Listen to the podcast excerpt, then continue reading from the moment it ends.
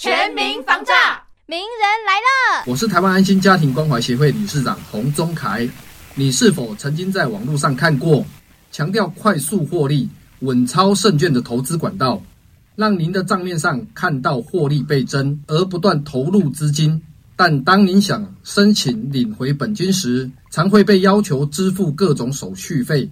等到您将最后款项汇入之后，此群主立刻消失，无法联络。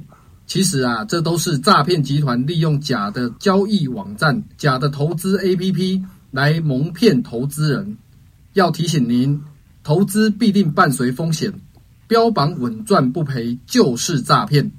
不确定的投资讯息，最好向一六五反诈骗咨询专线查证，以免受骗上当。